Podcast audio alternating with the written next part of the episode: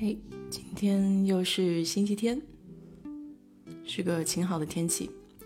虽然昨天有点毛毛雨，但是还可以。那刚才张姐已经在这个群里面发了一些嗯图片了哈，然后我们现在就等张姐上线，因为今天她会跟我们聊一聊这个盖地中心。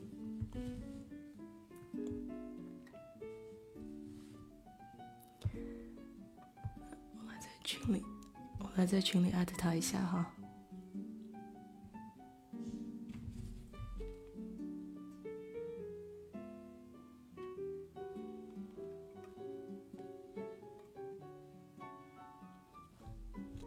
嗯，哎，刚才有朋友在群里发的那个图片，我也正好买了那个冰箱贴，是梵高的那个画自己房间的那个画。哦，等一下啊，在连麦忘记开了，可能可能是这个原因吧。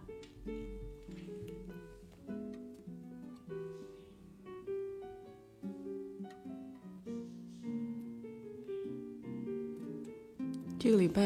也没有太特别多的事情，我感觉，嗯，可能工作上稍微忙一点，嗯，因为公司内部在整改嘛，所以的话有一些人员变动，然后大概在五月份的时候应该就出结果了。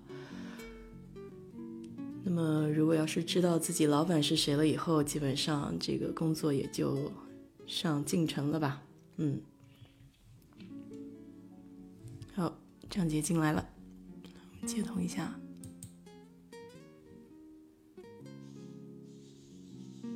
哎，张姐可以听到吗？听见吗？听见，听见，挺好的。今天好像今天开局蛮顺的，一下就点进来了，不像前两天搞得手忙脚乱。挺好，挺好，挺好。是的，是个好兆头。对，是个好兆头。我也是觉得，之前我们在单位上班的时候，然后呢，经常就是要到客户那去做提案。每次提案的时候呢，如果说那个机器不顺，那个就是那个什么幻灯不顺，呃，估计就没戏；一顺就有戏。哎，对对对，没错没错，是吧？好像这个有点小迷信哦，蛮蛮有道理的，我觉得。有有有有有。是。今天下午我就让我们家先生，我说今天要演示一遍，不要晚上搞得尴尬。他又不在家，你知道吧？哎，就是。可以可以，预演预演成立，预演成立演成立，然后就我们讲路演啊，我们就跟上市公司一样搞个路演。对对对，没错没错。是是是，今天又是这个礼拜天哦，我觉得一周一周过得很快哦。今天这个开场之前，是的，今天开场之前跟大家分享一个小小的有趣的事情。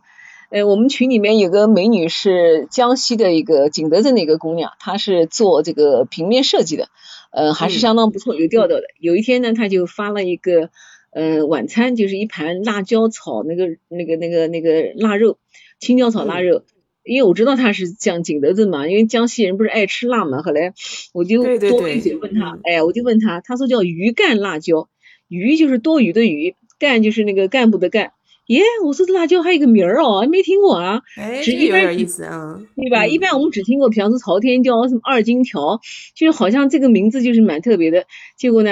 这个手欠上网一搜，好家伙，居然很有调调。这个辣椒是江西的一个有名的辣椒，就是很辣，哎，然后它像个什么呢？就像一个那个，就是印度那个香，像个小塔一样的那个，就是上面就是就像一个小塔一样的一个东西，像一把伞一样的这个东西，大概是一个。拇指大一点，颜色比较深，就是呢，就是那个绿的有点发黑的，就说明它那个花青素含量很高。嗯，曾经卖到两百块钱一斤，为什么卖这么贵呢？就是因为它的辣椒好像产量小。后来，嗯，大家一看辣椒贵嘛，就一起去种辣椒，现在辣椒也降下来了。然后这个，嗯，我就上网就买了两斤辣椒。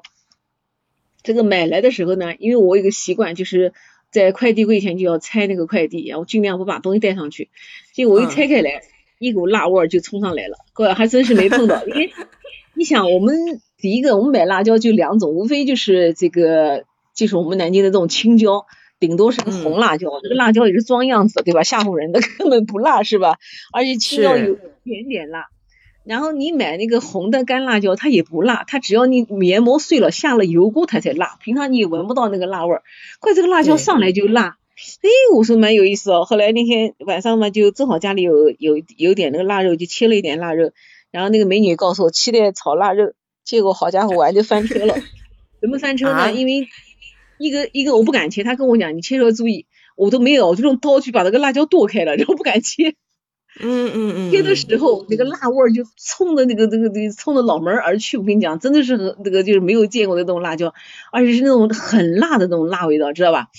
然后下锅就炒，炒出来后就那个整个就不能进嘴，就吃了一口。就不能，一共切了六根辣椒，而且很小，就拇指大。你说能有多大？就炒了一点点。这么辣呀！真的很辣，而且我告诉你哦，辣到什么程度？就整个那厨房都有那个辣椒的强烈的味道。然后本来我们两个人家里面会轮番做个菜，然后我们家那个说不行，我不进去，我等个半天。点了两个那个宜家的那个那个那个那个什么蜡烛啊，就是那个香草味的蜡烛，我们家喜欢香薰那种蜡烛，香薰把它熏一段时间。哎，熏完以后，他就进去做个菜，迅速跑出来，结果还是辣。然后，结果我们家儿子回来，那个小孩号称能吃辣的，吃了一口就吐，就吐到说太难以置信了。就像你那天给我分的那个视频一样，是吧？那个外国人吃江西辣椒。哎，这个辣椒，对对，你看那个外国人哭的哭出来了，那个男孩是吧？一想到 就绝对相信。节目中讲到那个台湾的那个主持人詹姆士吃辣椒，就是他当时吃的眼泪哗哗的流。结结果这个辣椒放家里面是怎么办呢？对吧？没人吃，你也不可能给别人分享。反正我周围没有这么能吃辣的人。结果一想，哎，想起来了，就是有一个那个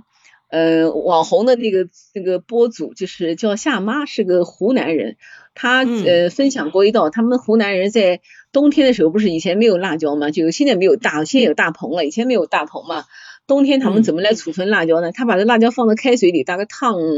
呃十秒钟左右，滚开的开水烫烫十秒钟左右，然后拿出来，拿出来以后你就放在阳光下晒，它就变成那个黄的，叫他们叫白辣椒，那个辣椒就由青就变成透明色的辣椒，淡淡的黄颜色，很好玩吧？就变了。哎，后来我在想，我说我来试一下。哎，我来试一下，然后呢，这个火大的就是前面没有问题。其实每次我想晒个什么东西，我们南京都是阴天下雨。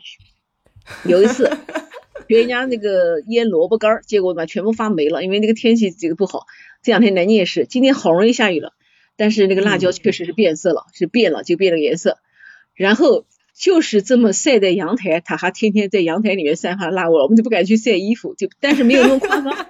但是你又根本想不到，因为我阳台也放了一些那个一些这个什么香菇木耳什么吊在那个那个那个那个旁边，也掉了好多。我们家至少有三两两公斤辣椒在阳台，是干辣椒，从来没有闻到辣味儿，居然这么两斤的那个鱼干辣椒啊！给我们来了个下马威，可真太厉害了，麻烦了，哎，是不错，但是呢也挺有意思的。后来也看了好多视频，就发现就是江西他们这边就是这个辣椒叫什么，非常喜欢吃，就是特别爱吃这种鱼干辣椒，而且好像基本上做菜都用这辣椒。当地人就像我们上次讲了，江西人不绝辣，真的是叫不绝辣。哎，这个辣椒是因为嗯，重庆啊。贵州啊，云南啊，他们那个辣呢，它有别的复合的味道，它这个纯粹就是辣，而且是那种非常非常那种，就是那种。直捣黄龙的那种辣着，上来就把你干趴下来，就这样。后来我觉得绝对是，对对对，就是辣到心坎里了，就是。就 是辣到心坎里，就是。但是呢，也非常有意思，就是不管就是呃学到一样东西，没想到有这样一个辣椒，还有这么一个漂亮的名字啊！所以在这里呢，也向我们这个美女表示感谢，也希望大家呢经常给我们分享一些有趣的东西，因为真的世界之大。对吧？无奇不有，就是通过哎，通过这样一个东西，你看就很有意思。还有下次要真要是到那儿去玩，就老实点，不要这个觉得自己了不起，点个微辣再减一半，估计差不多了，是吧？嗯，没错没错没错。哎，你看那个主持人那个男的吃的也没花，这个演戏的好道具啊。哎，是是是是，哎，然后好，今天这个就开场白，我们讲个这个啊，然后那个今天呢，给大家想来分享分享，就是嗯，之前去过的这个呃两个大的一个呃艺术馆或者博物馆吧。今天我们讲一个啊，我们这样讲稍微讲透一点，平时我觉得讲太快了，哎，然后呢，这个时间也过长，可能大家也不愿意听。说实话，我也是一次都没有复听过，我觉得这个。不敢听，觉得讲的是一塌糊涂。没有啊，挺好的。对对是，所以我想这是因为咱们讲了这么多期嘛，总得有点进步啊，我们要一点进步，哎，进步好吧？今天呢，我们先讲一个，就是在洛杉矶的一个，就是叫盖蒂中心，哎，叫盖蒂 Center，它是呃，在这个全美算也算是排得上的一个私人的这样的一个博物馆，一个博物馆。嗯，我不知道你还去过的啊，你还去过的？嗯，可能应该没有去过。没去过哦，他是在这个纽约的。纽约对，纽约是这样，纽约是那个一个大都会，第二个是国家自然博物馆，还有你讲的那个古根海姆是吧？古根海姆。对对对对，古根海姆。哎，古根海姆上次去的时候，他正好你是呃星期一，然后那个就没有没有没有那个没有开放，是蛮遗憾的哎，因为时间都留给大都会了哎，嗯，但是呢，这个该地中心呢，它是作为一个私人的一个博物馆。嗯，这个无论是它的规模，它的这个馆藏，还有它这个馆藏中的这个这个产品产产品的这个展品的这个数量和它的范围，以及它的年代，还有它的跨度，都是在这个呃美至少在美国，我们不不讲国都别的国家我不知道，因为我没有去过其他的那个，在美国的这个私人博物馆呢，它一定是排到第一位的，一定排到第一位的。哎，我们先来聊聊这个人，这个人真的是蛮有意思的，就是说，嗯，典型的是在美国实现美国梦的这样的一个移民，而且呢，他身上所发生的这些故事，比电视、比电影、比小说更精彩、更狗血、更有趣、更有趣。哎，源于生活，这个 对对对对对对，这个人是这个。这个人呢叫保罗盖蒂，他是这个是一个意大利的人，意大利人，父母呢跟随父母就是到这个呃美国来，美国来，呃，他一九一八九二年生，一九七六年去世的，去世的，哎，曾经在成为美国首富，曾经成为美国首富，而且成为美国首富，他整二十年站在这个位置上都没有人挑战他，你看看多厉害！其实我们以前好像认为。嗯，好像我们了解的什么洛克菲勒啊，还有钢铁大王卡内基啊，对吧？还有一些什么，但是他呢是主要就做两行，一个是做石油，第二个是做股票。就这个人就是有独特的这个眼光，哎，嗯，生下来家里也比比较有钱。他爸爸在那个在那个地方，他爸爸是生活在明尼阿波尼斯，就是那个这次那个呃那个黑人叫什么名字？那个那个那个。哎，对对对，我我知道你说那个，对对对，弗洛伊德，弗洛伊德，弗洛伊德那个，哎，对对，他爸爸呢是当地的一个律师，又开个保险公司，很富，很富，他独子。那爸爸呢又去搞石油，你看这个爸爸啊，真的是跨界哦，都特别的那个，嗯，他经常呢跟他爸爸就去去去到那个那个现场去看石油。他本来呢就想做一个外交官和一个这个作家，这个还蛮喜欢写东西的，最后还写了不少艺术专著，还出了几本书呢，哎。结果呢，有偶尔一次，他看到爸爸做石油，他觉得蛮有意思，就去。然后呢，他爸爸就逐步逐步就让他参与他的这个生意，参与生意。其实后来的时候呢，在那个就俄克拉荷马州的那个就发现了这个油田，当时是个小镇，大家一起涌过去，这个这个嗯经营石油。他也是跑过去，跑过去，花了五百美元就买了一千一百亿亩的土地，五百美元买一千一百亿亩的土地。结果第一第一个油田他就赚钱了。就赚钱了，紧接着那就是在三年当中，哎，三年当中他爸爸就赚钱，赚钱以后的，但是他爸爸哦，先是他爸爸赚钱以后，他们家就搬到那个那个加利福尼亚圣地亚搬到圣地亚后来搬到洛杉矶，搬到洛杉矶，哎，然后这个保罗呢，从小时候呢就不是个好学生，这个学习呢就是很也没得心思学，家里很有钱。但是好歹呢，他拿到牛津大学的文凭，就他后来是回到英国上学。现在他们家好像还有儿子辈的这个这个这个这个子孙还在英国这个呃生活，呃，其中有一个儿子是一个英国最大的一个慈善家，也是个艺术家，获得女王的这个授予的这个爵位，哎，爵位也住在保罗生前的一个大的一个别墅里面，非常漂亮。就是嗯，有个儿子还比较出息，他还有一个儿子是呃。著名的一个音乐家，是个音乐家，哎，那么保罗他从小都艺术吧，哎，都艺术。那保罗保罗后来从这个一战爆发以后，他就从英国回到这个这个这个美到美国，美国就开始呢就带着这个钱去创业，创业以后呢，他爸爸同意他，他爸很有意思啊，他爸就说，呃，我每个月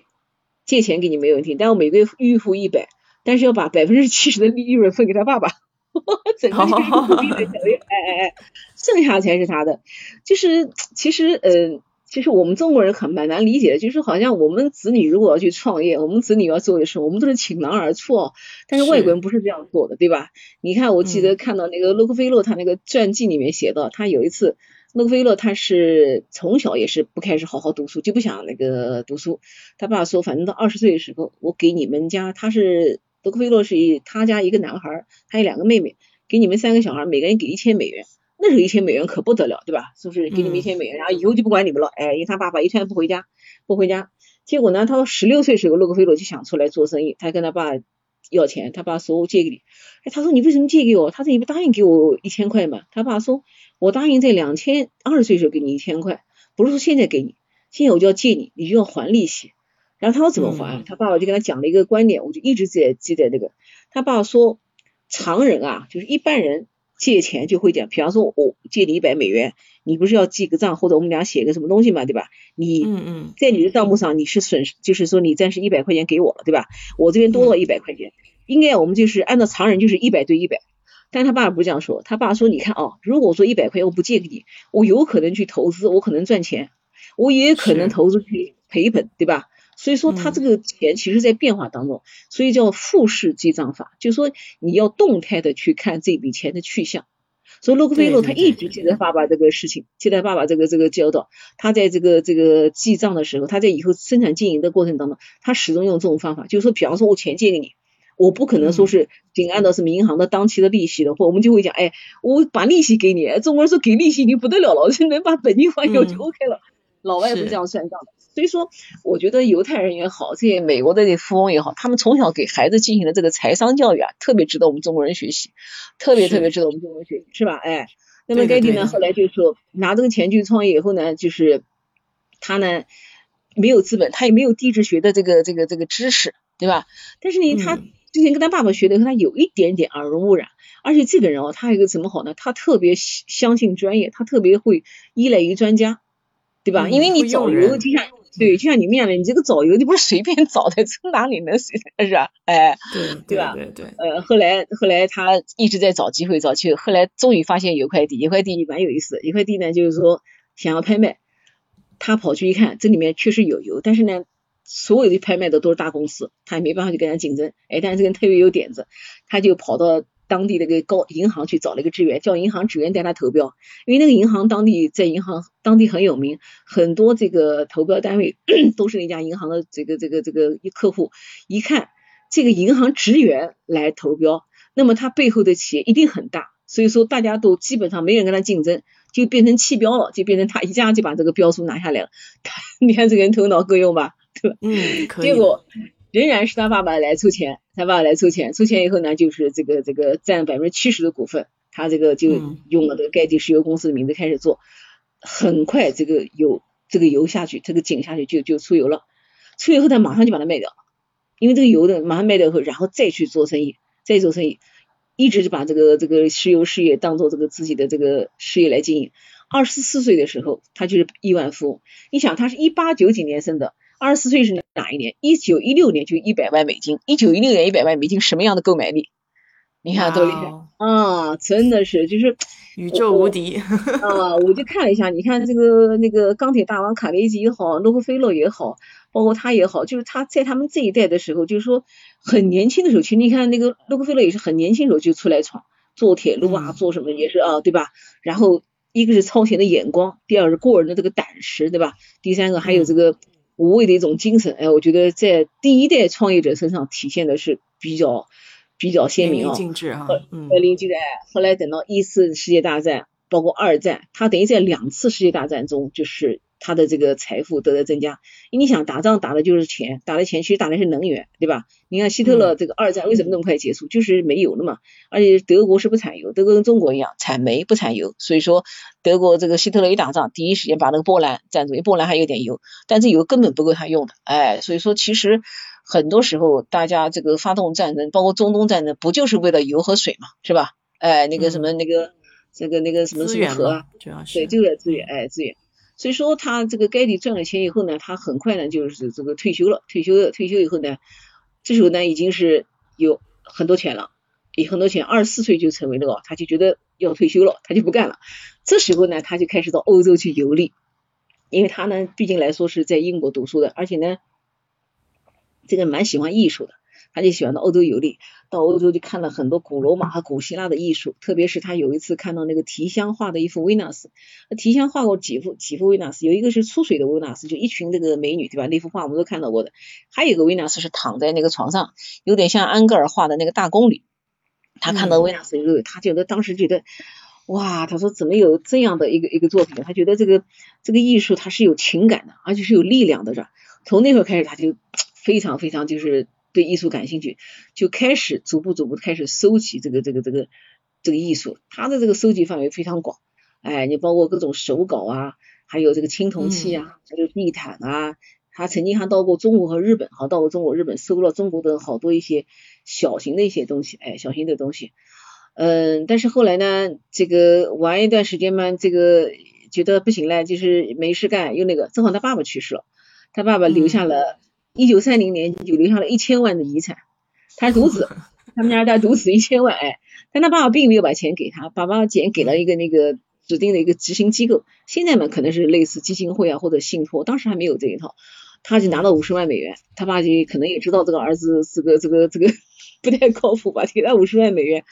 他也没办法，没办法。现在五十万美元，当时看能看可以，但是你要你搞这个石油资源，晓得这个油田一口井下去，可能有可能没有，这个东西也不可能拿出来再用，对吧？重复利用，对，这个投的不得了的钱，哎，所以说后来正好呢，三十年代这个美国经济大萧条，那很多人的时候呢，这个股票市场崩溃，对吧？就像当年这个这个。九七年香港回归之前，大家都没有信心，那那时候跑脱了，好多人跑掉了。李嘉诚开始就收购这个房地产，收购大量的房子。等到这个两千年时候，大家信心回来再回来的时候，那这房子涨得一塌糊涂。所以说他在那时候就收购了很多很多股票，你包括这个美孚石油，包括美孚石油，包括这个这个这个大西洋这个石油公司，他都就一点点蚕食，一点点蚕食。这里面呢，其实政府也帮了一些忙，因为政府这个里面在这个里面呢，会有一些。对一些大企业进行一些这个限制，哎，这时候那个洛克菲勒的那个美孚石油公司就出让了好多股份，他当时买了好多的股份，包括大西洋西方石油公司，所以他全部拿钱出来，拿钱出来，但是他后来他妈妈还不错，知道看到儿子做这个，就把那个基本上他妈把钱都给他了，等于这时候他的继承了全部的家当。一个成了石油大亨，第二个成了这个这个这个很多大公司的那个，然后最漂亮的一仗就是他在七几年的时候，哈，在六几年还是四五几年时候，他到当时到那个叙利亚和中东，他都是中东是刚刚开始有石油，刚刚开采出来，好像英国人这个发现中东有石油，他当时在叙利亚这个边境就是拿了一块地，当时那个沙特政府，他说沙特和叙利亚共管一块地，当时这个两个政府提供了好多苛刻条件，他终于把那个签了一个那个。四年几乎快破产，结果这个油田多大？大概有几兆亿的几兆桶的那个量，是用造亿的上亿的那个那个那个那个的啊，就不得了。所以说从那个开始，他就是那个钱就像天天就是是像飞一样，钞票，真的是印钞票，哎，印钞票。对，后来他很快很快就是搬到那个，就在那个买了四千万的那个那个那个那个大楼，盖的这个商业大楼。逐步的，大概到六十岁左右，他就是完成了这个真正真正正的财富自由。那时候就已经到了十亿美元的这个财富了。那时候你看看，真是吓人，十亿美元，哎，十亿美元。然后呢，这个五七年的时候，他就超过十亿美元。那时候，当时美国一个叫《命运》杂志列出来这个富人名单时候，他第一名。那时候还没有什么布福布斯啊，没有福布斯，哎，福布斯。那有钱以后呢，这个人呢就开始那个这个应该来讲太作了，结过五次婚。然后外遇不计其数，说死的时候要给一百个，死的时候要给一百个亲人这个发发发发遗产。哇哦，钱就是这么花出去了，对，就是花出去。但是很多人都没有拿到，因为这个人是史上最吝啬的富翁，吝啬到什么程度啊？他们家那个小儿子开刀，他抱怨这个这个医疗费太贵，结果儿子死掉了。你看啊啊，有意思啊，这个？就就因为这个，对，哇，然后他那个他那个孙，这个儿子自杀，还有他家小耳朵孙子呢，这个这个遭绑遭绑架呢，被杀被残害，他心疼拿不肯拿钱，结果人家给他把一个耳朵，把一一一缕头发送过来了。结果他才那个，所以他那个那个他现在那个孙子那个麦克麦克那个就回忆他爸爸就是被这个绑架时候讲起来仍然是是是是非的那个，因为你想看，就是那时候绑匪对吧？不愿意不是都像绑李嘉诚大儿子那样的都好说话的对吧？所以就是盖蒂你看就这么弄，然后呢还非常小气，他们家原来就是有那个有那个投币电话，他觉得工人偷打电话，他就把那线拔掉，然后呢客人到他家打电话都要投币。天哪！我告诉你，就越有钱越吝啬啊，这个真是。我告诉你啊，这历史上这个有钱人吝啬的例子不计其数。你看啊，他当时这个这个在这个圈子里面，其实也也在艺术圈混。你看他和周贝玲啊、华伦天奴啊，还有那个家宝，嘉宝是瑞典一个女明星，叫格丽达嘉宝，她是演过那个瑞典女王的那个默片时代的明星。嘉宝很早就退休了，退休以后她也是吝啬的不得了，她就退，她报纸都不买？她没用管家看管家的报纸，就这种人。洛克菲勒也是的，去吃饭。带那个那个身上带个小费，就一点点钱，他说我就这点钱，你要不要拉倒，反正就随你了，就这样干。哎，这是个人生活比较节俭。王永庆也是啊，王永庆那个这个喝牛奶的时候，然后每次把那个奶粉罐子那种水算一算。当然了，这是他们个人的这个生活的节俭，不代表人家在别的地方，就是说你比方说盖迪居然在艺术上投了那么多的钱，最后几乎是所有家产全捐出来，对吧？那么洛克菲勒也建立了很多。你看，现在联合国大厦那栋楼那块地皮就是他捐出来的，是吧？哎，卓别林，哦，那都卓别林不是这样的人哦，所以说盖蒂的个人也富有特别传奇，哎，然后呢，他这个在收了这么多的艺术品以后呢，他最早时候在那个马里布海滩的，就是在那个洛杉矶马里布海滩，就是富人住的地方，建了一个先建了一个博物馆，因为他特别特别喜欢这个意大利的这个传统的建筑，他当时复刻就是模仿了一个古建筑。建了这么一个东西，就像那个古典致敬，给模仿建了一个一个一个这个，把他当时的收藏全放进去。但后来这个收藏越来越多，他没有办法，就是后来就在这个嗯圣塔莫利卡这个山上，这个山大概是有八百多米高，就买了这个这个土地，就准备筹建，哎，准备筹建，大概建到一半的时候，反正这两个。呃，博物馆和艺术中心他都没有见到，都去世了，他都没有没有到这个地方来过，哎，没再来过。那马里布那海滩呢也很有意思，跟大家讲个那个插过去讲一讲，就是好莱坞明星基本上有钱人都住在那个地方。那个美国一个有趣的电影叫《好汉两个半》电视剧，大概拍了有十多年，是那个老牌明星查理辛的儿子演的，这个儿子就叫查理，这个男主角就叫查理，这个演员就本色出演，就是个花花公子。天天都是 女朋友、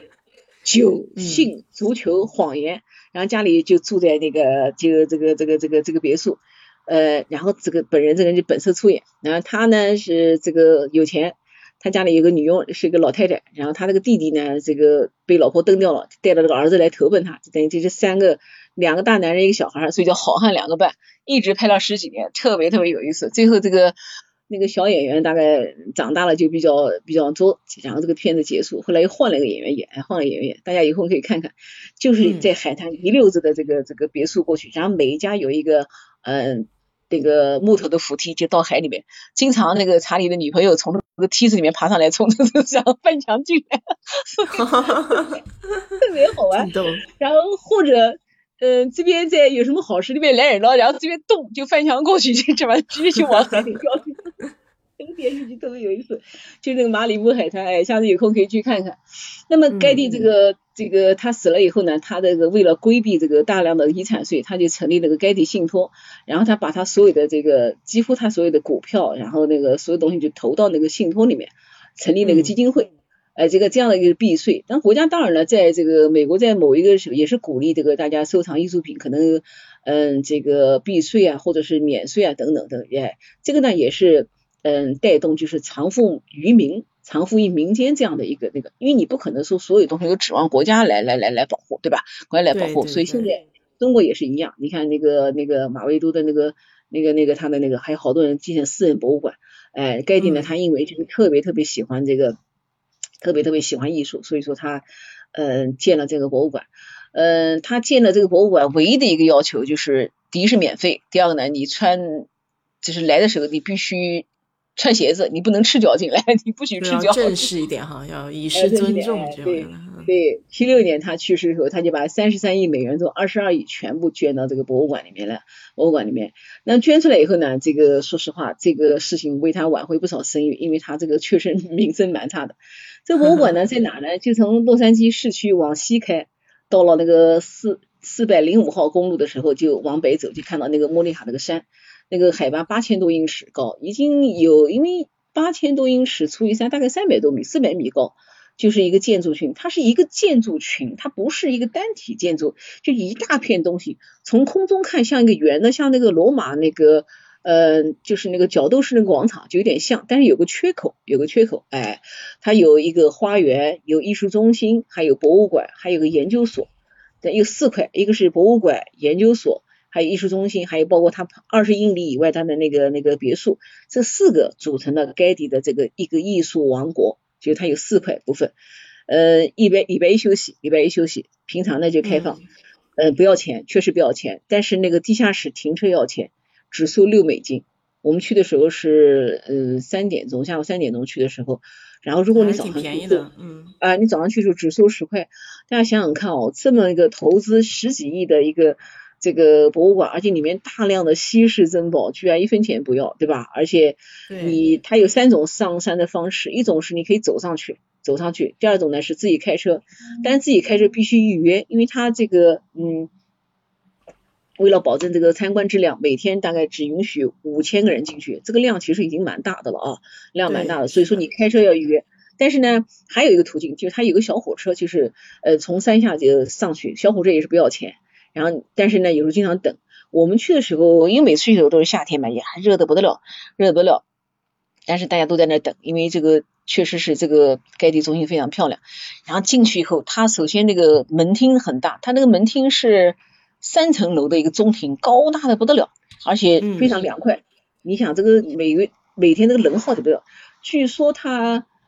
呃一个一年开放费用就要花到几百万美元，就要盖几万美元，哎，所以说这个这个这个该地中心应该来讲还是只是财大气粗，因为嗯他这个基金会成立以后，后来有一个大有有钱人收买了他们的一些股票，就是涨了，就是这个股票就不停的涨。增值，就他们就是最有钱的基金会。一般基金会不是缺钱嘛，都要到处筹钱，他们家不筹钱，他们家就是有钱任性。所以说，这个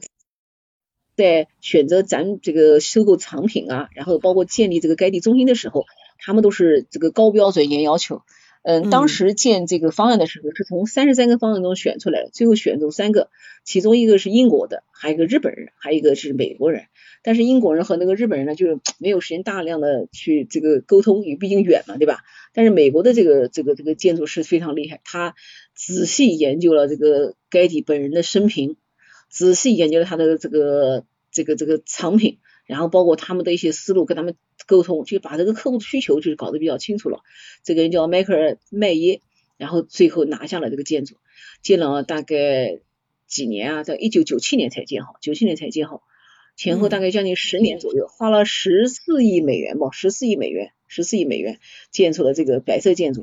当时这个基金会人蛮有意思的，就他们说我们，嗯，当时的方案是白色的大理石，然后基金会说我们坚决不要白的，我们坚决不要白，不允许有白的，又不不讲出道理来。结果这个设计师没办法，选了一种灰白的大理石，全部从意大利进口，大概是一万六千五百块，一万六千五百块，是那个上面有个小洞洞的那种石，就是那个洞石，上面有小洞。哎，那个那个是灰白色的那个，然后在这个蓝天白云的这个映衬之下，这个高大的建筑啊，这个呀感觉特别特别好，因为你要站老远，你才能看到它的整体，因为它这个呃下面一层就有三层楼高，中庭就三层高，高大的这个柱子非常好看，本身这个山就很高，嗯，大概这里面分几块啊，一个就是中间它有一个法式的园林，像迷宫一样的一个法式园林。那我们看欧洲园林，它这个包括法式园林，它都有一个像迷宫一样的一个东西，是吧？这是欧洲的那个，因为盖里非常崇拜欧洲艺术。第二个呢，它旁边还有一个，就是围绕着园林中间旁边有一层有一圈是那个呃人行步道，人行步道上面呢用那个那个铁艺搭的那个凉棚，就是所有的花花草草就在这样自然的生长，一年四季天天都有花开。我记得我们时候看过拍了多少花，很多花都没有见过，包括那个肉肉。第一次见肉肉，当然是在旧金山见到，但是在这里肉肉就很多。还有它上面还有个餐厅，餐厅外面伸出去一个平台，种了大量的那个仙人球，一个个都像那个那个那个那个牛头那么大。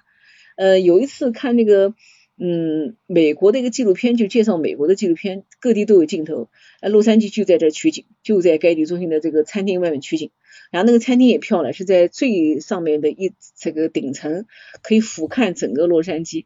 落地的玻璃，外面种了一圈三角梅。然后那天我们去的时候，三角梅在怒放，你想那个感觉多好，整个白色的建筑，红颜色的花，都是群哎，去这个群山对吧？蓝天那个白云，而且加州你知道，永远是那个蓝的令人发指的那种天是吧？对，特别好看哎。很多时候都很少见云了。这个，对对对，然后它这个里面呢，它把那个嗯。他搞了几个那个花艺大的，其实呃有一个我印象中可能有将近有两两三层楼高的那个三角梅，一个几株三角梅，他用那个藤蔓搭起来，一个巨大的一个像火炬一样的三角梅，那个我们讲一个东西一旦体量到了一定的这个这个这个这个度的时候，就非常的壮观，那个花，对，哎，震撼震撼，对对，我还难得看到，上次在腾冲看过，但那规模比那个小。四四株三角梅，在一个有个某个建筑的入口，好多人在那拍照，真漂亮。呃，这个洛杉矶不是缺水嘛？但是这个整个的这个该地中心里面有那个 有那个水系，那水系很有意思，都是那个涓涓的小细流，一点小一点小越小，一点一点一点的，然后逐步逐步逐步就变成一个一个渠，然后那个一会儿一个小喷泉，一会儿一个小景点。然后呢，很多孩子都在那个地方就是玩水，因为这个毕竟来水少嘛，哎，水少。嗯。然后草地上面很多那个家庭带着孩子就躺在那儿，哎，我觉得蛮奇怪的一件事哦，这个为什么外国草地都让这个踏都让踩，这个中国草地就不让踩啊？你看那个这边的草可能比较强劲一点，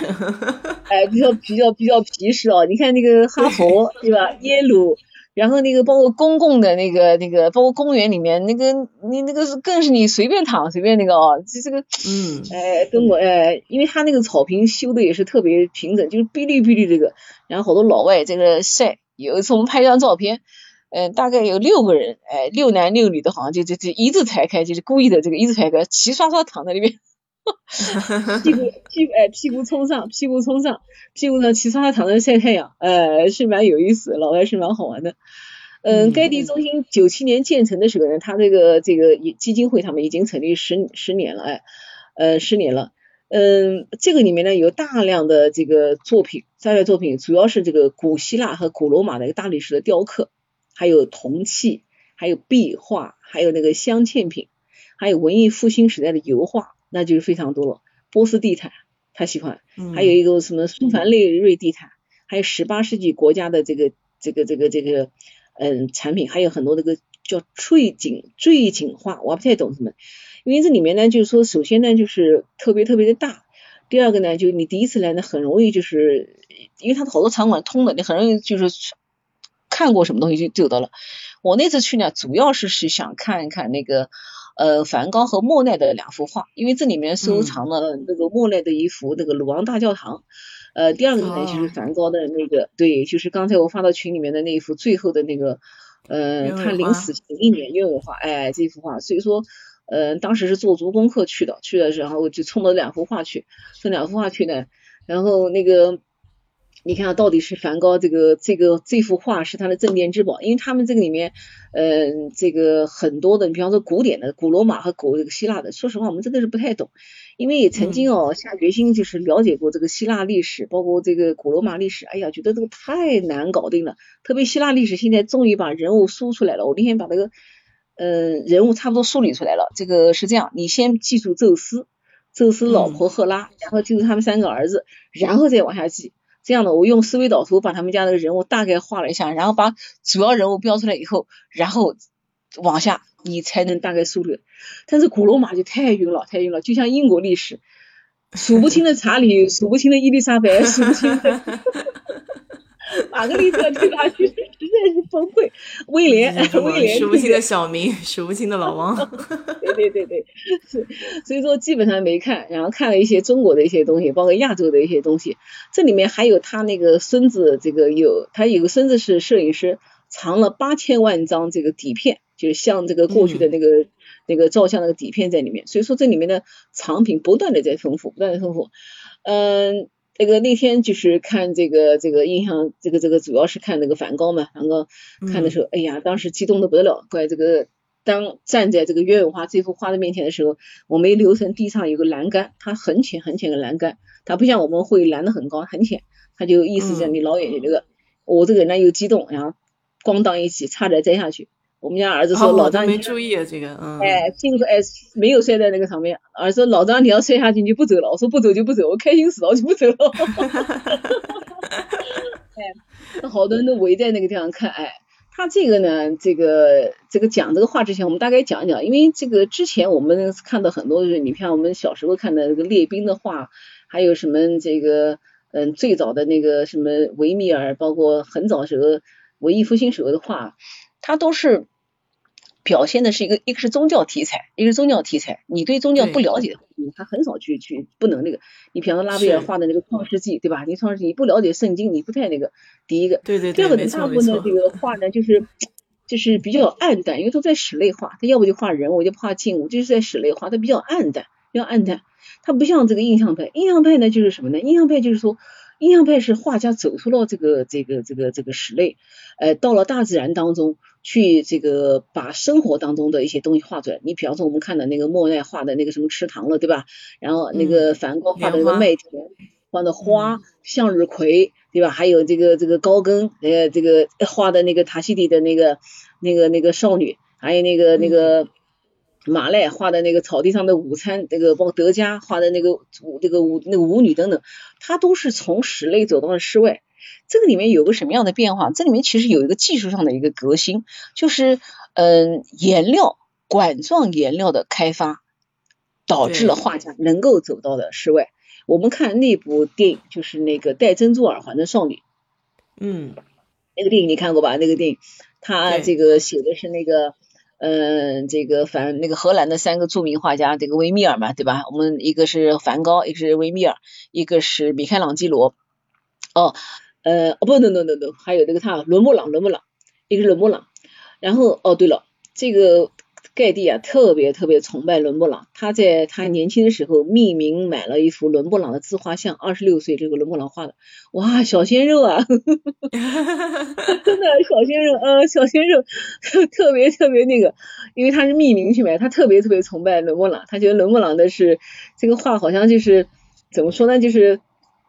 就是无与伦比，然后就像像那个天神一样啊，天神一样，哎，所以说你看我们当时看那个。嗯，戴珍珠耳环少女这个维米尔画画的时候，她这个那个女孩约翰逊斯嘉丽演的那个女仆到他们家去，还帮她研磨画，是吧？每天还给她开那个窗户，哎，而你看维米尔的所有画，这个光线都在北边，包括什么到奶牛的少女的等等，他那个画，他就是在他们家那个画室，他们家画室就是北边那个窗户，然后光线从北边过来。那法国同时期法国的很多画也是的，法国的画你看有一幅是讲一个什么一个教授上那个解剖课的那个那个那个画，特别逼真，那个人的器官画的很清楚，他那个光线是在中间的。哎，嗯，所以他们一定是借助于室内的这个自然光，而且那个必须研磨那个，呃，这个这个在室内研磨。所以说印象派的话，他们走出了那个。所以我们看那个，呃，你看那个鸢尾花这个颜色，紫颜色、白颜色的花，包括那个那个 那个花那个梗的颜色那个渐变，那个嗯蓝色，可能一般人很难理解。我们就来向日葵为例，你看向日葵这个黄里面多少黄？明黄、对，淡黄、鸡蛋的蛋、姜黄。是吧？还有那个浅色的淡黄，还有米黄等等等等，包括那个红颜色的那个，这个颜色就是什么呢？就是由于花也好，人也好，物也好，景也好，包括那个莫奈池塘也好，它们在大自然的光线下，在不同的时间产生的变化。你看莫奈那个日出印象那个池塘，他画了好多好多幅，好多幅，对吧？包括那个鲁昂大教堂那幅画，他画了曾经三十画了三十次。因为这个教堂非常漂亮，很多人去画，包括那个印象派的一个领军人物毕沙罗也去画过的画。莫奈就是就是要捕捉他在这个这个不同的时间，他这个光和影的变化。那我们在讲很多人搞摄影，其实摄影师他们也是捕捉光和影，印象派画家也是一样。那我们看那个那个那个那个那个那个池塘，莫奈画那个池塘，他当时住在这个地方，就住在这个池塘边，早晨也画，中午也画，晚上也画，哎，就是天天就画，就是这个池塘在。一天二十四小时当中，它的变化，他都要用画笔去捕捉下来。嗯，这个就是就是印象派他们的一种一个一个表现的一个手法。他把光和色彩，他作为追求绘画的这样的一个主要的目的。我们看那个高更在那个塔西底岛画的那个当地的那个少女，那个皮肤，然后那个当地的那个服装，还有那个船，哎，那个礁石那个颜色，那个饱满，那个充满张力，然后那个颜色你觉得感觉都要冲破的一些什么东西迸就就迸发出来，对吧？嗯，所以说这个那是过去的我们讲的那个那个这个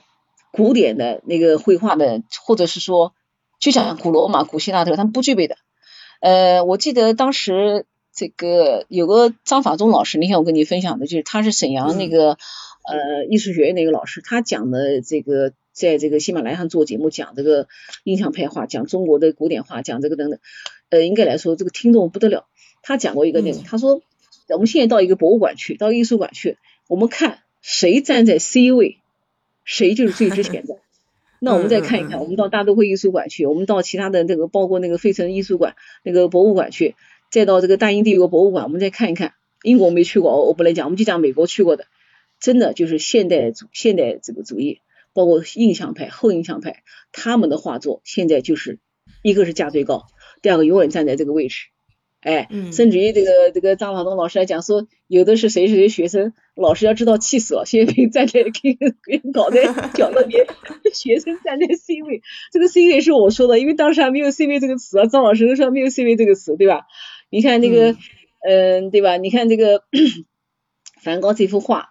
当时这个卖出多少？曾经卖过呃五千多万美元。五千多万美元啊！这幅画，哇哦！而梵高生前画了那么多画，八百多幅画，一幅画的只卖出一幅画，是吧？哎，所以说，呃，应该来讲啊，呃，也是也是 也是蛮蛮蛮那个的。但是就像那天我们俩聊的一样，就是梵高可能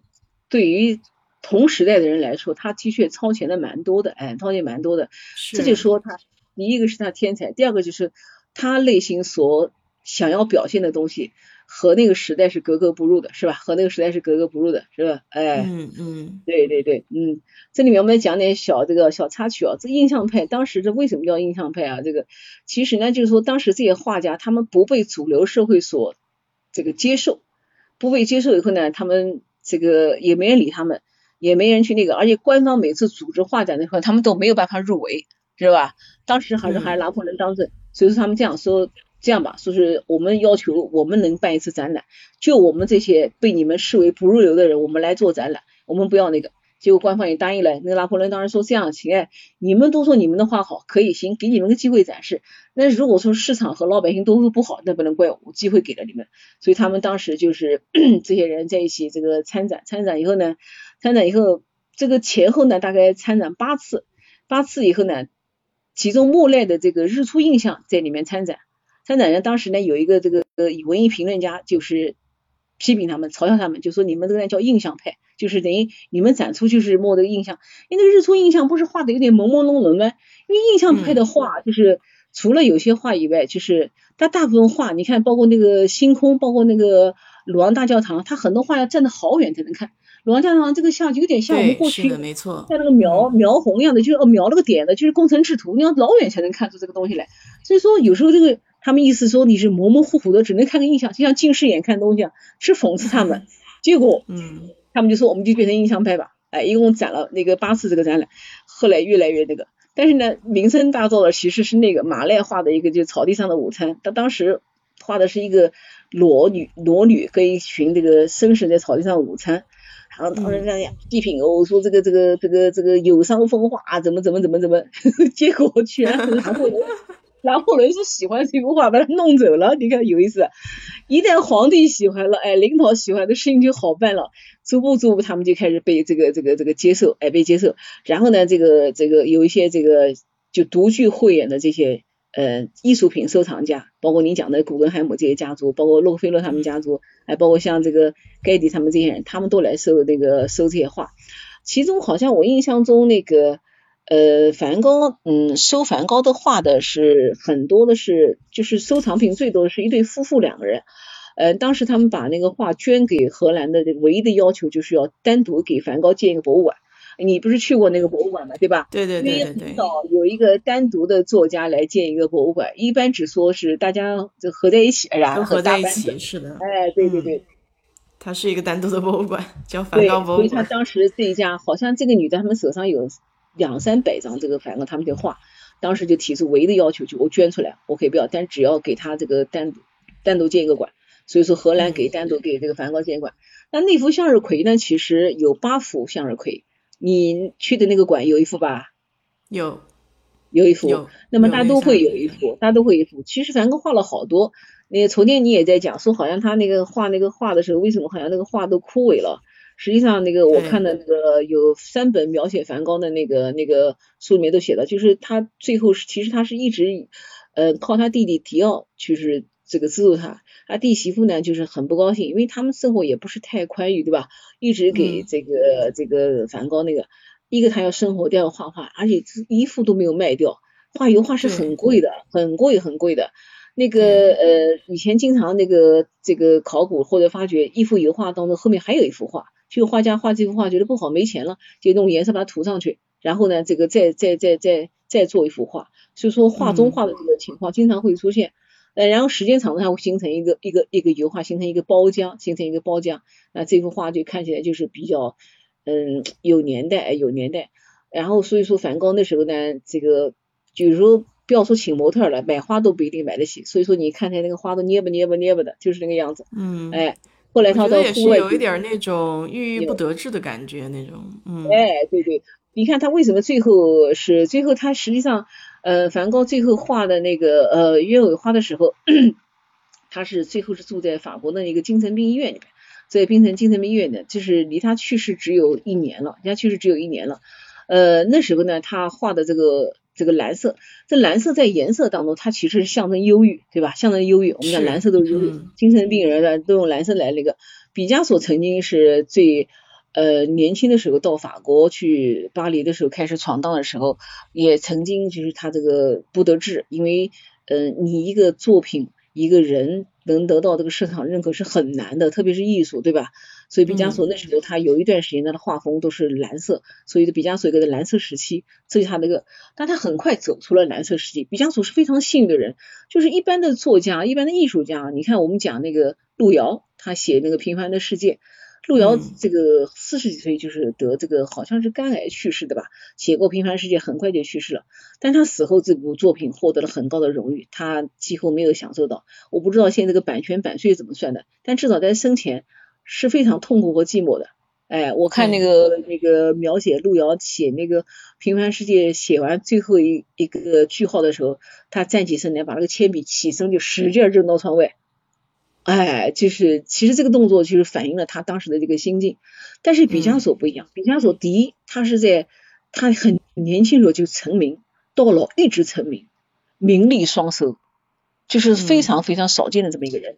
这是一个，第二个，毕加索给后人留下了无数的这个财产，为什么呢？他有一个习惯，他在一个房间画画也好，这个素描也好，什么做什么工作也好，他在一个房间，然后不要的稿纸、不要的东西全部带在房间堆着，堆满了他就把它锁起来，开另外一个房间。所以毕加索的资料是保存的最最完整，哎，给他的后 这个这个很好，对对对，哎，很好，哎，给他后代。但这也要有钱啊，对吧？你这个没有钱，是没有钱就真没办法。嗯，哪有那么多房间给你放？对，家里面房子小的，这个进门就上炕，你肯定不行，对吧？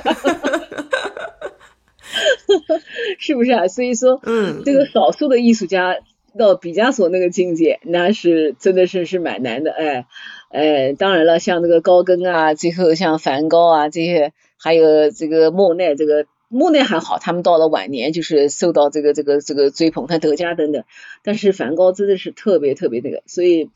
嗯，当时那个电影的时候，那前几年不是挚爱这个挚爱梵高的那部电影，就是是荷兰和英国拍的吧？当时是拍了大概八百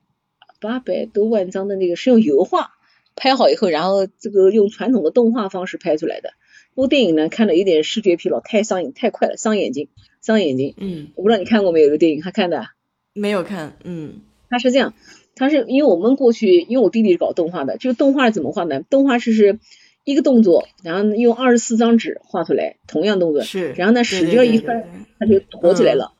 这个电影也是的，它是用油画，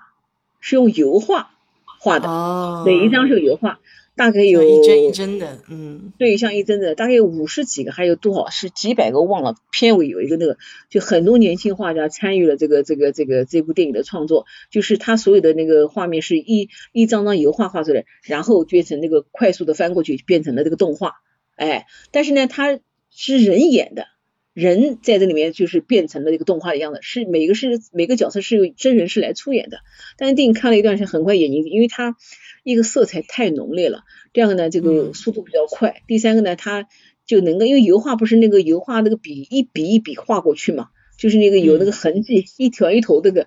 看的实在是累人哎，但是呢，也算是一个创新，就是说它算是呃表现艺术表现手法上的一个创新，哎，一个创新，哎，一个创新。所以这个包括片尾的那首歌，哎，很好听。不过那个歌不是为这部电影创作的，是一九七二年，是一个作家，就是呃一个作曲家就写了一个，就是叫呃温森特就写了这个，然后这首歌放在这个电影里面。应该来说还是蛮蛮搭的哦，蛮搭的，蛮搭的哎。嗯。那么这个，嗯，盖蒂中心呢，这个，嗯，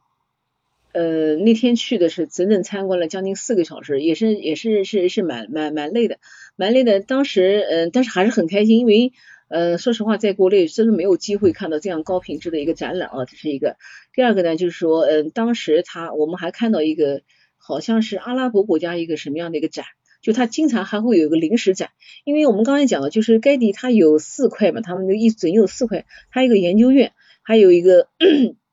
一个研究院，还有一个像叫我看一个研究院，一个艺术中心，一个博物院，还有一个还有一个艺术中心，这个艺术中心就是负责就是第一，他经常会组织一些。呃，比方说建筑的评比啊，他曾经评选过美国二十大什么建筑评选啊，还有一些这个这个艺术像艺术界的盛事，他们都会参与。第二个呢，还会组织大量的展览。曾经中国的敦煌的文物到该地中心展出过，那这个这个这个保险费不得了，这是一个。第二个，你像我们敦煌的那些文物，就是。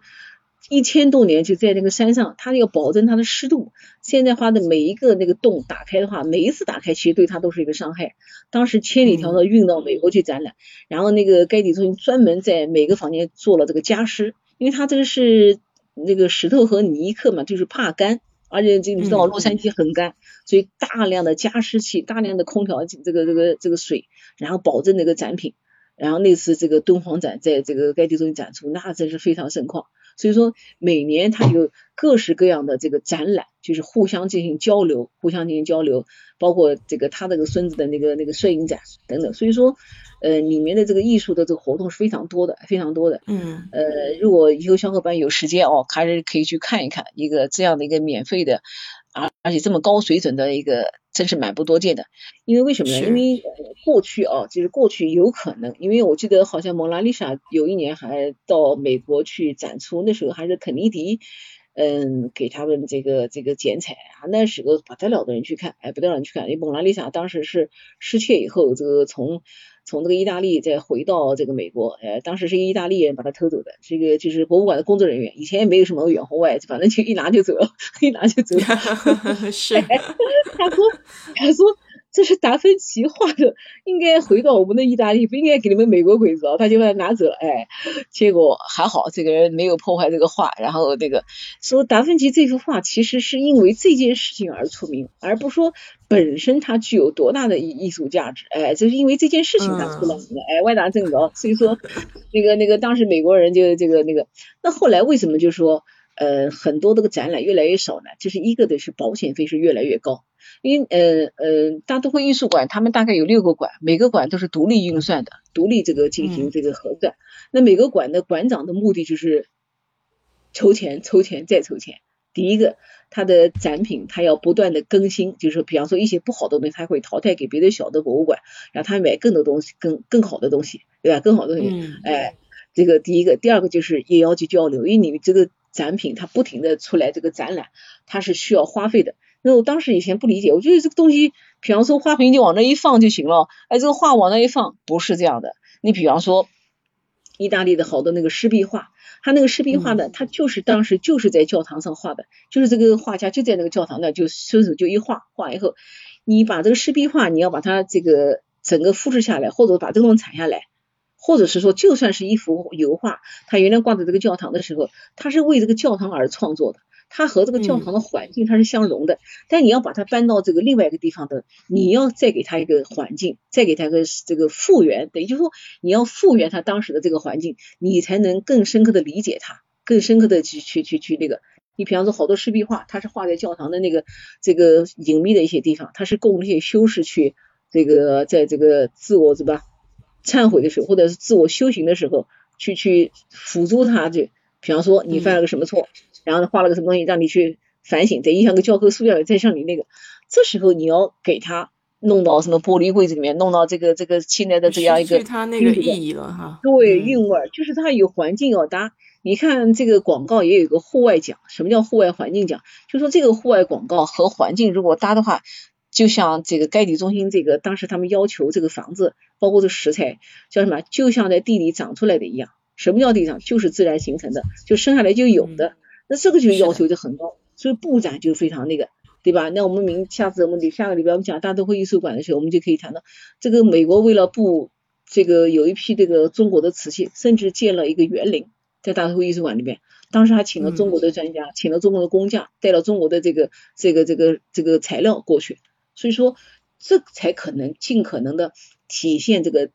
这个藏品展品的这个价值。所以说这个花费是越来越高，哎，而且现在这个安保的这个这个这个费用也高，哎。不过呢，我是觉得好像该里中心还好，就很多这个嗯青铜器，包括那些那个藏品雕像，你是可以近距离的站在那边，也没有什么远红外，也没有什么栏杆，大都会艺术馆上你就可以近距离站，但是不可触摸，不像我们我上次你看故宫有次展出那个王希望的那个王希孟的那个《千里江山图》，包括那个张张择端的那个叫什么《清明上河图》。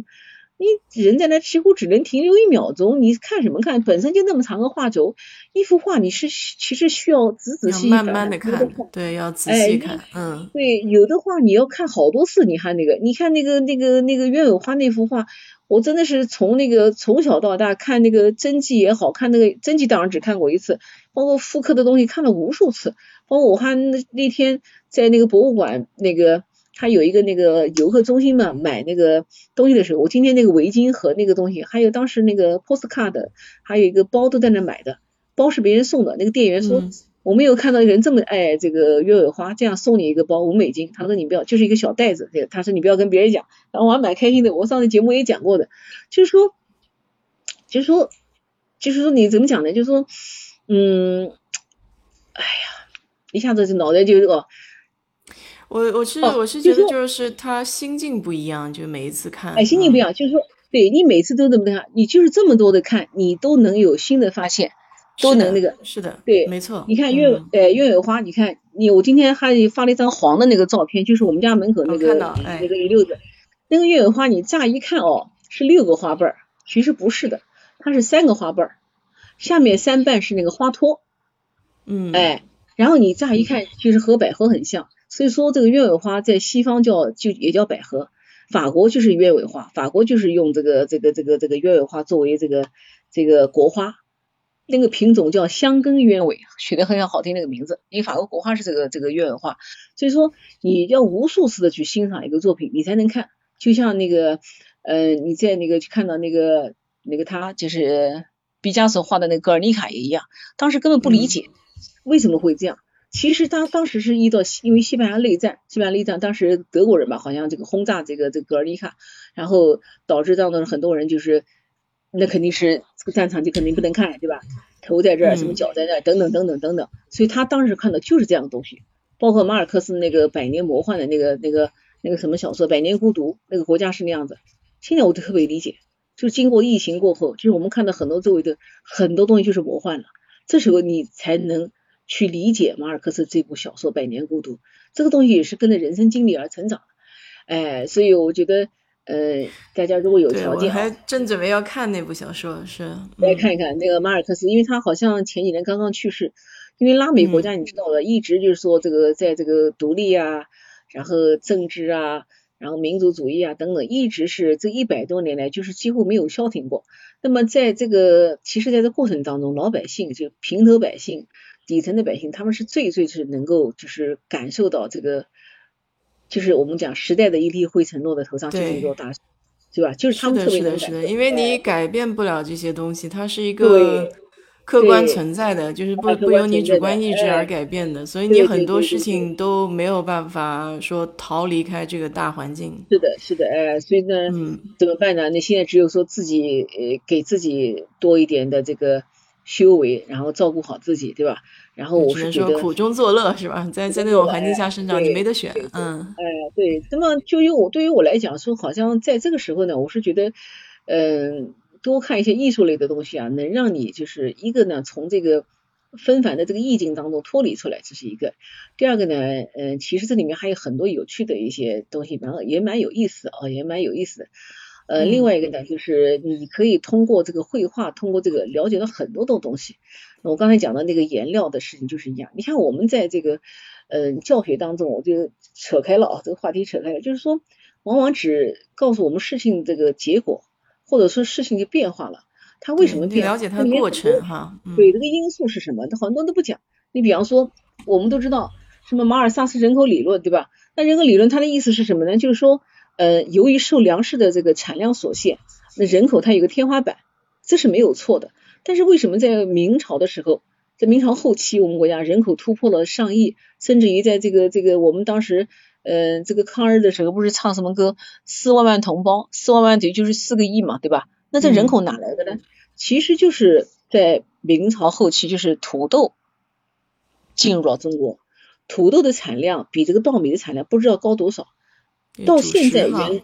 袁隆平的袁隆平的这个团队，这个研究出个稻米大概两千五百斤，已经是顶天了。这是袁隆平他们做的，哎。然后，如果说是这个水平低的地方，这个这个这个精细程度不够的，或者是说这个科技水平不够的，甚至于土土壤条件不够的地方，一千多斤稻子已经是很好了。哎，没法做，哎，没法做。但是土豆轻而易举就可以做到一万斤，轻而易举就可以做到一万斤，而且非常耐旱。就是你怎么随手一撒，你看家里面其实怎么种土豆，这个家里面很有意思。我我我好多朋友家里面就那个有一次发了一张图，我吓一跳，我什么东西啊？他们家厨房一根土豆是吧？一个土豆不，他这个土豆藤就顺着他们家那个那个那个灶台爬到人家顶上去了，很有意思，这么厉害，就能爬，顺着那个油烟机就爬上去，他就不管谁给他爬。实际上呢，我那天也在这个马我准备试一试土豆怎么种，就把土豆切成小块儿，然后那外面呢包一点像石灰一样的，不要给它那个放在放在土里面，它就就是这么皮实，它就开始长了，就非常非常好长。所以由于土豆就变成主食，变成粮食以后呢，人口就自然增长，它就有的有的有有余粮，它也才有实际条件再生个孩子，对吧？生个对对，它有主食嘛，它有吃的东西就就好办了。嗯，所以说现在的就是说这个像这个这个关于这个就是 那个陈丹青老师也好，张法东老师也好，还有说很多的呃这个文艺理论，他们这个。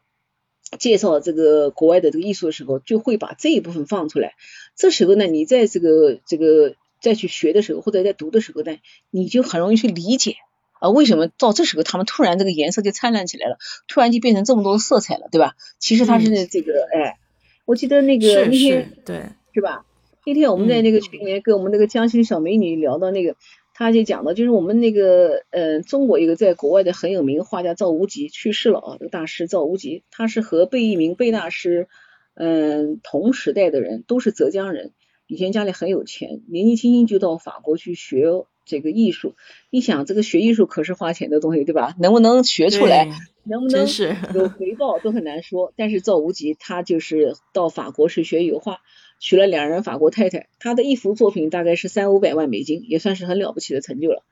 嗯，那个曾经有一次中央电视台就是到他们家去那个去采访，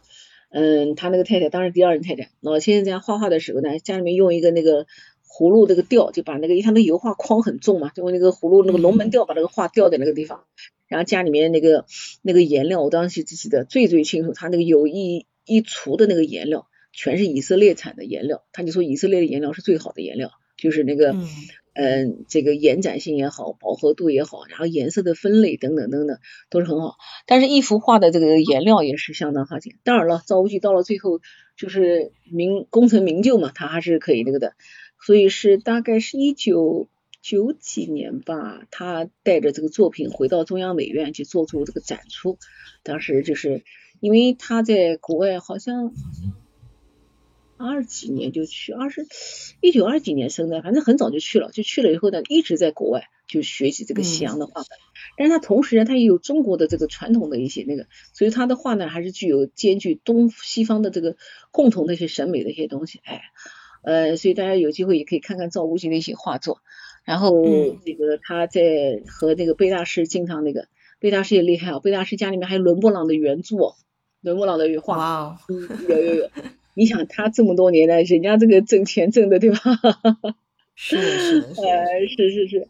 呃所以说最近有时候就是讲到这个的时候呢，嗯，今天群里面还有一个人问我说你怎么记得那么多东西？我说其实是喜欢的东西才能记得住，虽然说这个该地中心只去过一次，而且呢，嗯这个看的东西也不是很多，但是呢这个细节还有整体的印象，就是包括一些。嗯，看到的东西也在脑子里面，一直在脑子里面就没有忘记，哎，而且是比较越来越清晰。特别是这个最近在看，又把这个梵高的那个书信就是拿出来看了一下。就是梵高不是我昨天跟你说嘛，他给他那个弟弟写信，基本上他嗯画一幅画他会写那个，包括向日葵画向日葵的时候，他就是写了他这个心境的这个变化。为什么写向日葵？也是为后人这个。呃，研究这个梵高就提供了很多的那个，哎，很多的那个那个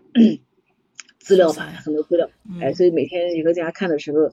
还蛮开心的，哎，特别是阴雨天的时候，哎，弄弄杯红酒啊，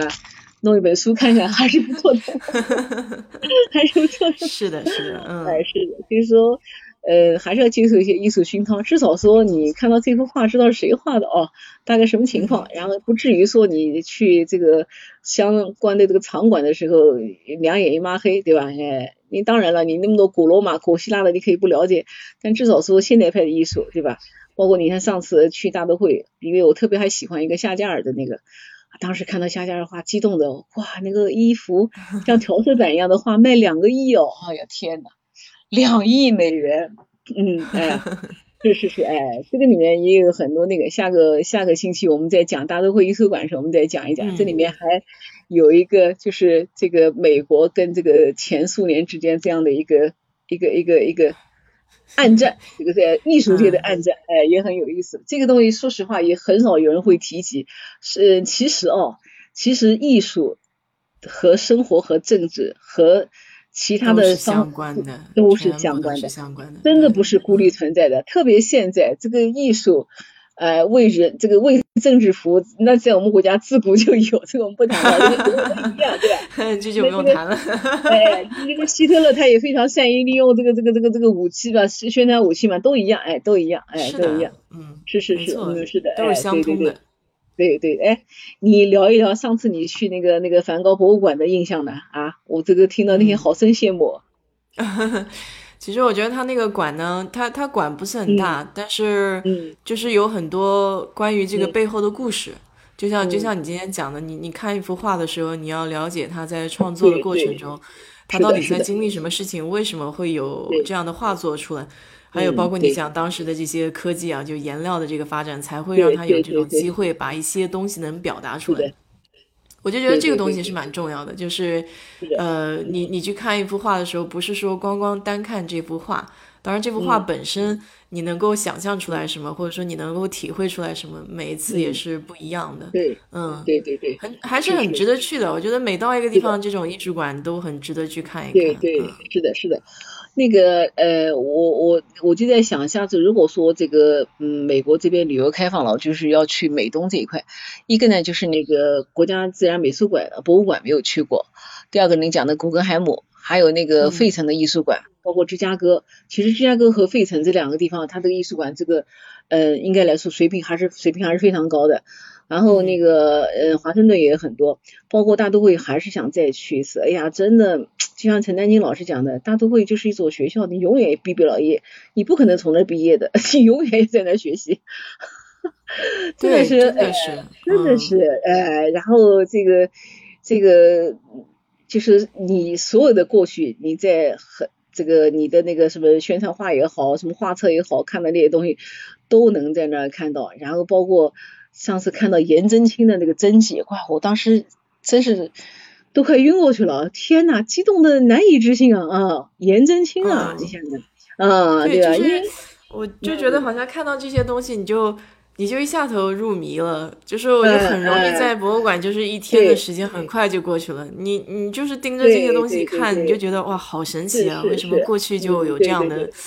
这这这种神奇的东西存在？是的，是的，嗯嗯，这两天那个也是，那天我们群里面有一个我们那个网友刘小姐，哎，这个她就跟我讲，精英就是我们南京精英啊，精英现在在用河西。搞了一个大的一个商场，好像是亚洲最大，就是那个金鹰这个商场，它那个停车场都是单独的，呃，其中包括那个商场，还有写字楼，然后住宅、酒店，然后里面搞了一个大的一个博物馆，嗯，这次哦美术馆，这次美术馆展的是二零二一年春季这个嘉德的那个拍卖会的预展。因为每次拍卖会，它不是先要这个呃预展嘛？预展完以后呢，你就比方说我对这幅画感兴趣，我到时候就会买票进去看，甚至于我去那个。这次呢，呃，应该来说在南京还是蛮难得展出这么多的这个名家作品啊。一进门就是什么张大千哦、徐悲鸿哦、黄宾虹，然后嗯，这个魏子熙的画我还是第一次见，就我们南京的老画家。嗯，那个还有王世襄的画，还有那个很多珠宝，那个大钻石，还有那个 这个翡翠，我的天呐，那个翡翠，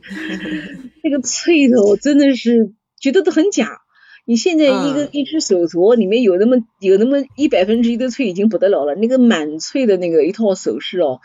真的是想想看这个大自然造化很艳，很哎艳。好像一个一个呃紫罗兰的一个项链，一套东西就要是卖到五十万，还有那个大的那个，嗯，我觉得，呃，包括祖母绿的那个戒指，那个那个红宝石，那个钻石反而没有它光彩，因为钻石就白拉拉的一个东西放在那边嘛，但但是那个什么红宝石、祖母绿，因为哥伦比亚祖母绿是最好的，包括非洲对吧？祖母绿，还有那个那个那个那个那个翡翠，那几个翠，我回头发几张照片给你看，哇，真的是漂亮，那个颜色很漂亮。然后那个还有那个什么，那个粉彩天青，就是那个瓷器天青，嗯，还有画，哎，还有那个家具，明朝那个家具，还有一个大的那个两个柜子，怪这两个柜子从明朝留到现在真不简单，留下来，哎，而且保存完好，好的话，其中还有一个就是那个郑板桥画的那个画，还有金龙画的画，还有一个就是一个人，就是把这个。颜真卿的多宝那个多宝那个碑，颜真卿有几个三大贴，一个叫多宝贴，它是完整的把把多宝贴脱下来的。嗯。但后来这个多宝贴这个这个这个碑也被破坏掉了。我看的那个是颜真卿的是另外一个，就是那个碑一段那个碑在那个大都会艺术馆，但这个是脱了一个整张的那个。我当时看的也错，那天在京看的也呆掉了。因为也也练过颜体啊，但是那个这个好多字都看不见，居然看到个全本，我在那一直看，我一直看，把它录下来，一直拍一直拍，当时就是很震撼。所以说平时有机会去看看这个还蛮有意思。那天也是在那个馆待了两个多小时，因为是免费嘛，我觉得经营这点蛮好的，免费的这个参观，好多老人都去，好多老人都去，嗯，哎，好多老人都去，嗯，还有那个。我上次回南京博物馆就看了好久。嗯，博物馆对，南京博物馆现在非常不错，它是建了个新馆，嗯，建了个新馆，因为老馆是那个，嗯，就是那种，还就是那个中南海那个风格嘛，就是那个那个琉璃瓦那种风格，但新馆建的这就是那种现代风格，所以说老馆和新馆中间，你如果站在那个三角地带去看，应该是过去和未来结合的还是蛮好的，还是蛮好的，哎，所以是南京博物馆最。经常去看，也有好多这个镇馆之宝，那个大的那个瓷器等等。昨天看到那个乾隆那有的那个粉彩，还有那个红的那个一个钧窑，管的真是觉得不容易啊！这个东西能烧出来，真是叫老天赏饭吃。因为那个瓷器在水锅在在在那个里面 很难，你怎么知道它会变成什么样的东西，对吧？完全是靠天吃饭。嗯嗯，是的，而且能保存下来。哎，对对对，还有一个皇帝的那个御笔，就是用那个。好像是用陶瓷烧的那个笔，粗粗的，就像现在像什么，就像现在一个辫子那么粗，一个笔嘛，我回头拍给你有意思，哎，一个，我在想皇帝天天写字儿，他就感觉拿个小哑铃了在手上，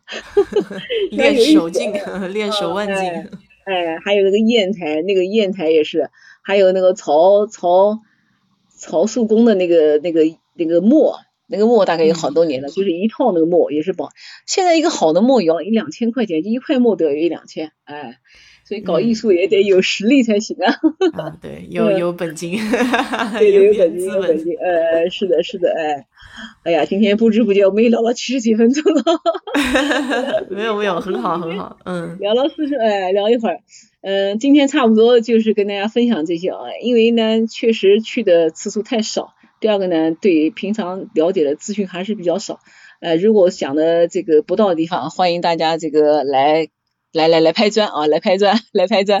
来相互学习嘛。我觉得对这个东西就是不可能所有一个人就能够了解的很全面，哎，对。然后到评论区多给我们这个支持，好吧？哦，好，感谢，谢谢张姐，哎，那首歌还能放啊？今天那歌还能放啊？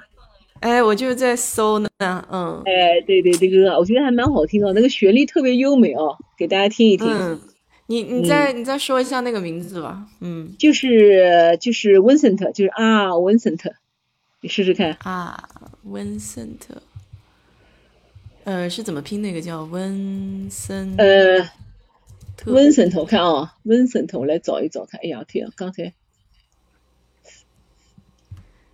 嗯，W I V I N C E N T，W I 不 V I N C E N T，V I N 哦，是不是那部电影的那个歌啊？就是那个，哎，对，就是那个电影啊，就是我那天放给你看那个最后那个电影。但是这首歌不是为这个电影创作的，是一九七二年就有了这首歌，是美国的一个歌手，当时就是这个致敬温森特。哦，对了。今年三月三号是梵高一百六十八岁的生日，三月三号。哦，是吗？嗯，三月三号，哎，因为我是梵高迷了，所以说这个都很关注他的那个。那天我还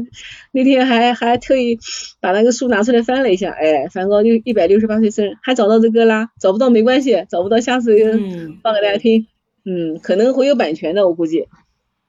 对，我就是不知道找的是不是那首歌，关键是这个。没的是，放放看，哎，放错了没事儿，哎，放错也没事儿。嗯嗯，叫《梵高之歌》吗？哎，你试试看，就叫 Vincent，其实就叫 Vincent。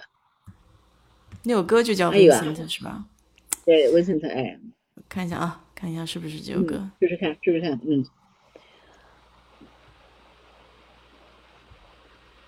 Starry, starry night，是这样唱的，嗯，啊，对。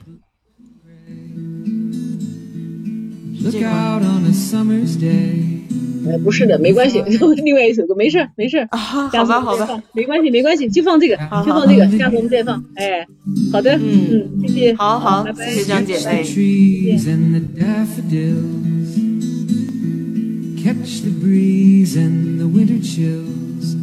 In colors on the snowy linen land.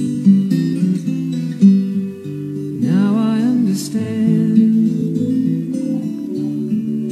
what you tried to say to me, and how you suffered for your sanity, and how you tried to set them free. They would not listen, they did not know how. Perhaps they'll listen now. Starry, starry night. Flaming flowers that brightly blaze. Swirling clouds in violet haze. Reflecting Vincent's eyes of china blue. Colors changing hue.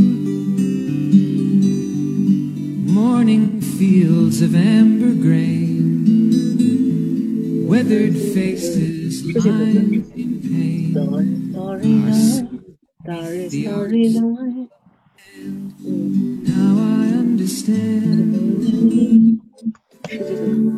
what you tried to say to me, and how you suffered for your sanity, and how you tried to set them free. They would not listen, they did not know how. Perhaps they'll listen now, for they could not love you. but still your love was true. And when no hope was left inside on that starry, starry night, you took your life as lovers often do. But I could have told you, Vincent, this world was never meant for one as beautiful as you. Starry, starry night. Portraits hung in empty halls. Frameless heads on nameless walls. With eyes that watch the world can't forget. Like the strangers that you've met. The ragged men in ragged clothes. A silver thorn, a bloody rose, lie crushed and broken on the virgin snow. Now I think I know what you tried to say to